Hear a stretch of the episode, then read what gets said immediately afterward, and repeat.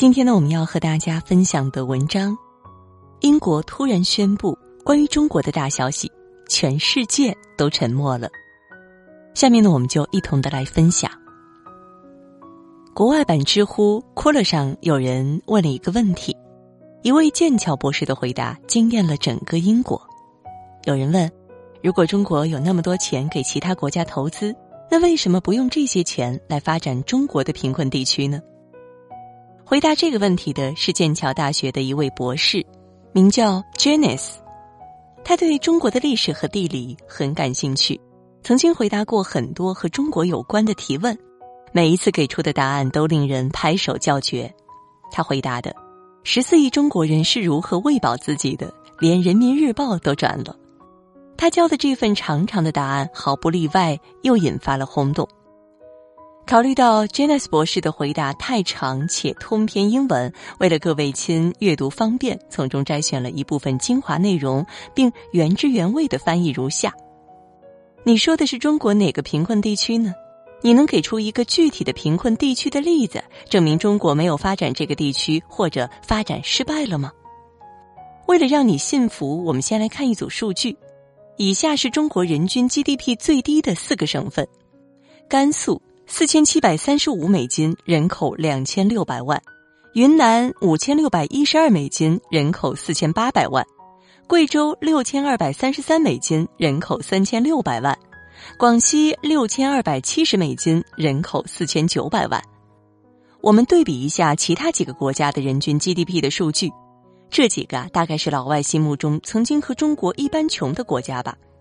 印度两千零三十六美金。越南两千五百五十一美金，蒙古四千零二十六美金，阿尔巴尼亚五千二百八十九美金，南非六千三百七十七美金。以上所列出的这些地方，全都比西藏人口三百万、人均 GDP 六千五百五十美金和新疆人口两千四百万、人均 GDP 七千四百七十六美金要低。接下来呢，我们详细说一说中国为了发展这几个贫困省份都做了些什么。甘肃省，甘肃穷是有原因的，看地图就知道了。它的一面是寒冷的青藏高原，一面是寸草不生的戈壁沙漠，这样的地方根本不适合人类居住。可是偏偏有人住在了这里。下面这张图片展示的是甘肃一个很典型的村子的面貌。大家看看，这是什么样的生活环境？红色的岩石，黄色的沙子，幽深的峡谷。甘肃嘉峪关、讨赖河、大峡谷住在这里，想种庄稼是很难的，因为这个地方几乎没有降雨。即便你奇迹般的种出了小麦，那也得开车五个小时才能到最近的城市去卖。而且，就算有人买你的小麦，价格大概也只有每吨一百五十美元。而你把小麦从山区运出来的运输和燃料成本就已经超过了每吨一百美元，再加上其他成本，你基本上只能赔钱。中国政府为了解决这个问题，都做了些什么呢？在“十三五”规划二零一六到二零二零中，中国政府投入了大量资金，在这些山谷间建设了高速公路、铁路和桥梁。重点是建的不是五级桥梁，而是五十级的桥梁。五级桥梁和五十级桥梁的区别在哪儿呢？下图是法国的一座五级桥梁，很短很低。要穿过这座桥，你得山间一会儿爬坡，一会儿下坡。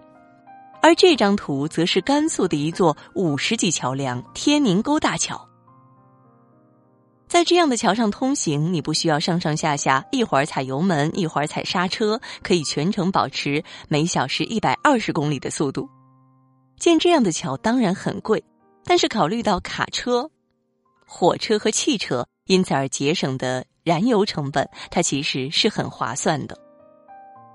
另外，即使有些地方已经有了五级公路，但是中国政府依然想在这些公路旁边再建五十级的高速公路。因为这些高速公路啊，可以让卡车和汽车司机以更快的速度、更短的路程到达同样的目的地，从而大大节省燃油和运输成本。甘肃的 S 二省级高速公路，二零一九年，甘肃省五十级高速公路的长度超过了四千二百四十二公里，是印度全部高速公路总长度的将近三倍。另外，甘肃还有四条时速在每小时两百五十公里到每小时三百五十公里的高速铁路：宝兰、成兰、兰新、兰渝。在“十四五”规划二零二一到二零二五中，中国政府承诺要让甘肃省每一个地级市都通上高速公路和高速铁路。为什么五十级铁路、公路、桥梁这么重要呢？因为有了它们，当地的农民就能以更快的速度、更低的成本，把自己的粮食运到最近的城市，而粮食经销商也能够找到更远地方的买家，卖出更高的价格。简单点说。有了这些路之后，当地的农民终于能够通过种庄稼挣钱了。还有一个例子啊，能够说明这些路的重要性。如果你住在甘肃，想从淘宝上买一部手机，从深圳到敦煌的距离是三千五百公里左右，整个的运输成本只要十五块钱，约合两点二美元，而且最快三天就能到。同样的距离，同样重量的物品，在美国的运输成本是二十六点一三美元，是中国的十三倍。但是在计算 GDP 的时候，这些成本都是算在内的。二十六点一三美元得出来的 GDP，当然比两点二美元得出来的高。所以说啊，甘肃其实并没有我们想的那么穷。除了路之外，甘肃还有一种非常丰富的绿色自然资源。它不是一面紧邻寒冷的青藏高原，一面挨着炎热的戈壁沙漠吗？两个地形之间的温差导致这里有持续不断的大风吹过，因此也就有了风能。很多人不知道，甘肃是可再生能源领域的佼佼者，这里拥有世界上最大的陆上风力发电厂。另外，甘肃还有很多太阳能发电厂。虽然不知道是不是最大的，但是从谷歌地图上看，几乎每个地方都有。看到图中这个塔了吗？这就是甘肃其中一个太阳能发电厂的灯塔。以上就是中国政府对甘肃这个中国最穷的省进行的投资和发展。二零一八年，甘肃的 GDP 增速高达百分之十点五四。当然，甘肃依然还有很多偏远的村庄，没有像样的公路和桥梁。未来中国政府会为此做些什么？我们拭目以待。云南和贵州，云南和贵州穷的原因是同一个，所以呢放在一起讨论。大家可能去过云南和贵州，那里有很多风景优美的景点，但是呢，这些不能代表那儿的大多数人，尤其是贫困人口的状况。真实的情况是，板块运动使得印度次大陆不断挤压，导致云贵地区的山越来越高，河流和峡谷越来越深，就像人脸上的皱纹一样。那儿的人就住在这些皱纹中间的地带，被高耸的山脉和幽深的峡谷所包围。除了飞机，你很难进出这些地方，修路更是几乎不可能。想象一下，住在这样的地方，你可能有钱吗？几乎不可能。想去另一个地方，你得翻越好几座大山。万一生了病，你得坐直升飞机才能去医院。坐直升飞机，你得打电话吧？但是你又没钱买手机，就算买得起手机，也没有信号。绝望吗？不绝望才怪呢。就在这个时候，中国政府出手了。他们带着坚定的决心，遇山开山，遇水修桥，为云贵地区的人民建起了一条又一条和外界连通的路。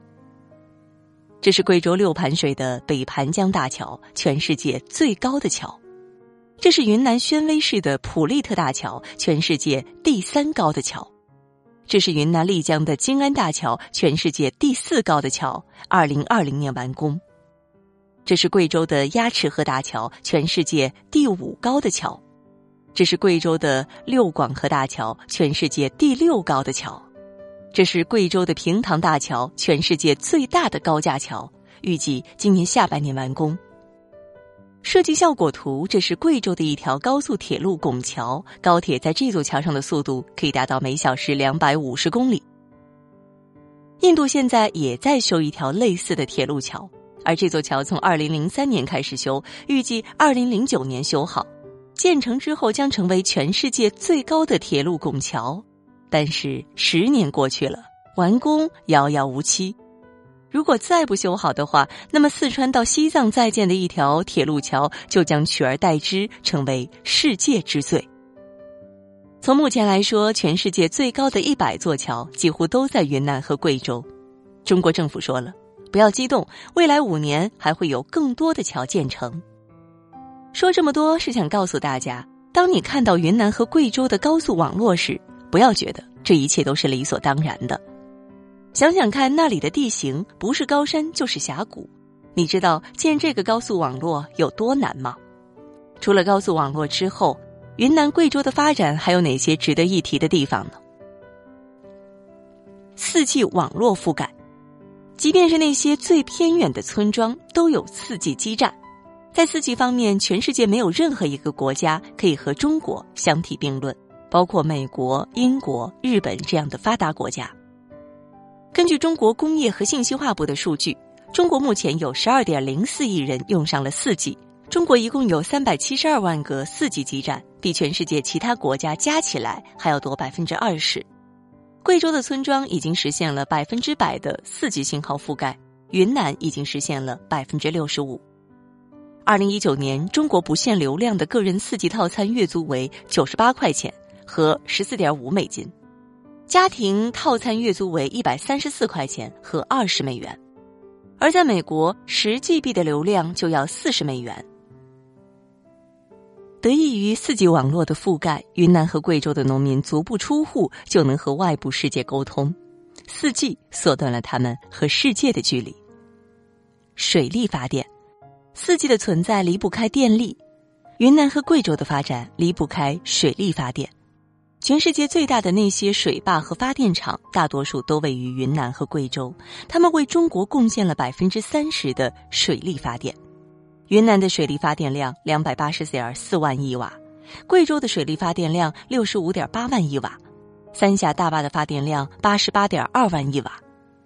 从谷歌地图上看一下云南省的四条主要河流，就会发现，每一条河上都有很多级大坝，光是金沙江就有九级水坝。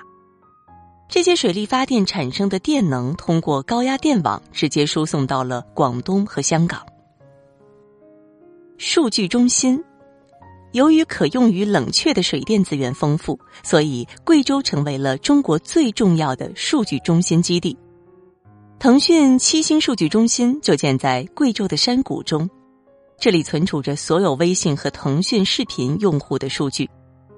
二零一八年，苹果公司也把 iCloud 数据中心建在了贵州，中国所有苹果用户的信息都储存在了这里。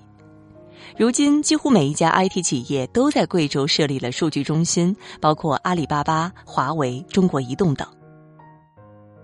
广西，广西最大的问题在于它所有的分支河流都是向东流，而不是向南汇入大海。这些河流最终形成了珠江，然后汇入了广东的南海，这就导致广西所有的船运活动都必须经过广州和香港。而且，尽管广西省会南宁距离海边只有一百公里，但是所有的船只必须向东行驶一千公里才能进入大海。这一点给广西的国际船运增加了巨大的成本。和中国其他沿海省份比起来，广西的船运成本高得多。由于成本高，所以很多企业不愿意去广西投资，广西也很难吸引到人才，这是广西穷的根本原因。怎么解决这个问题呢？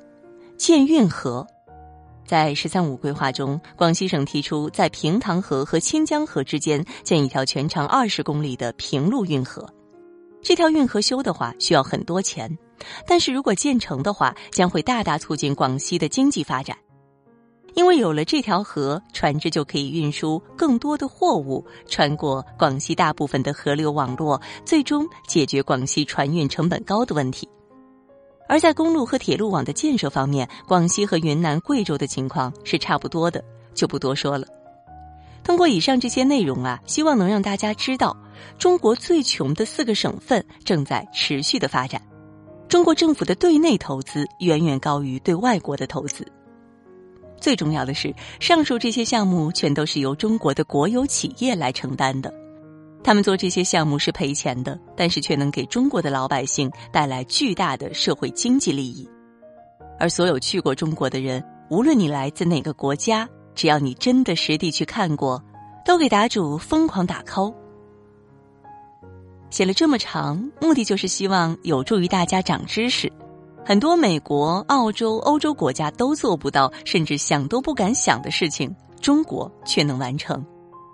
经历过疫情之后，再对比一下国内外政府对疫情的处理方式，大家应该更有感触。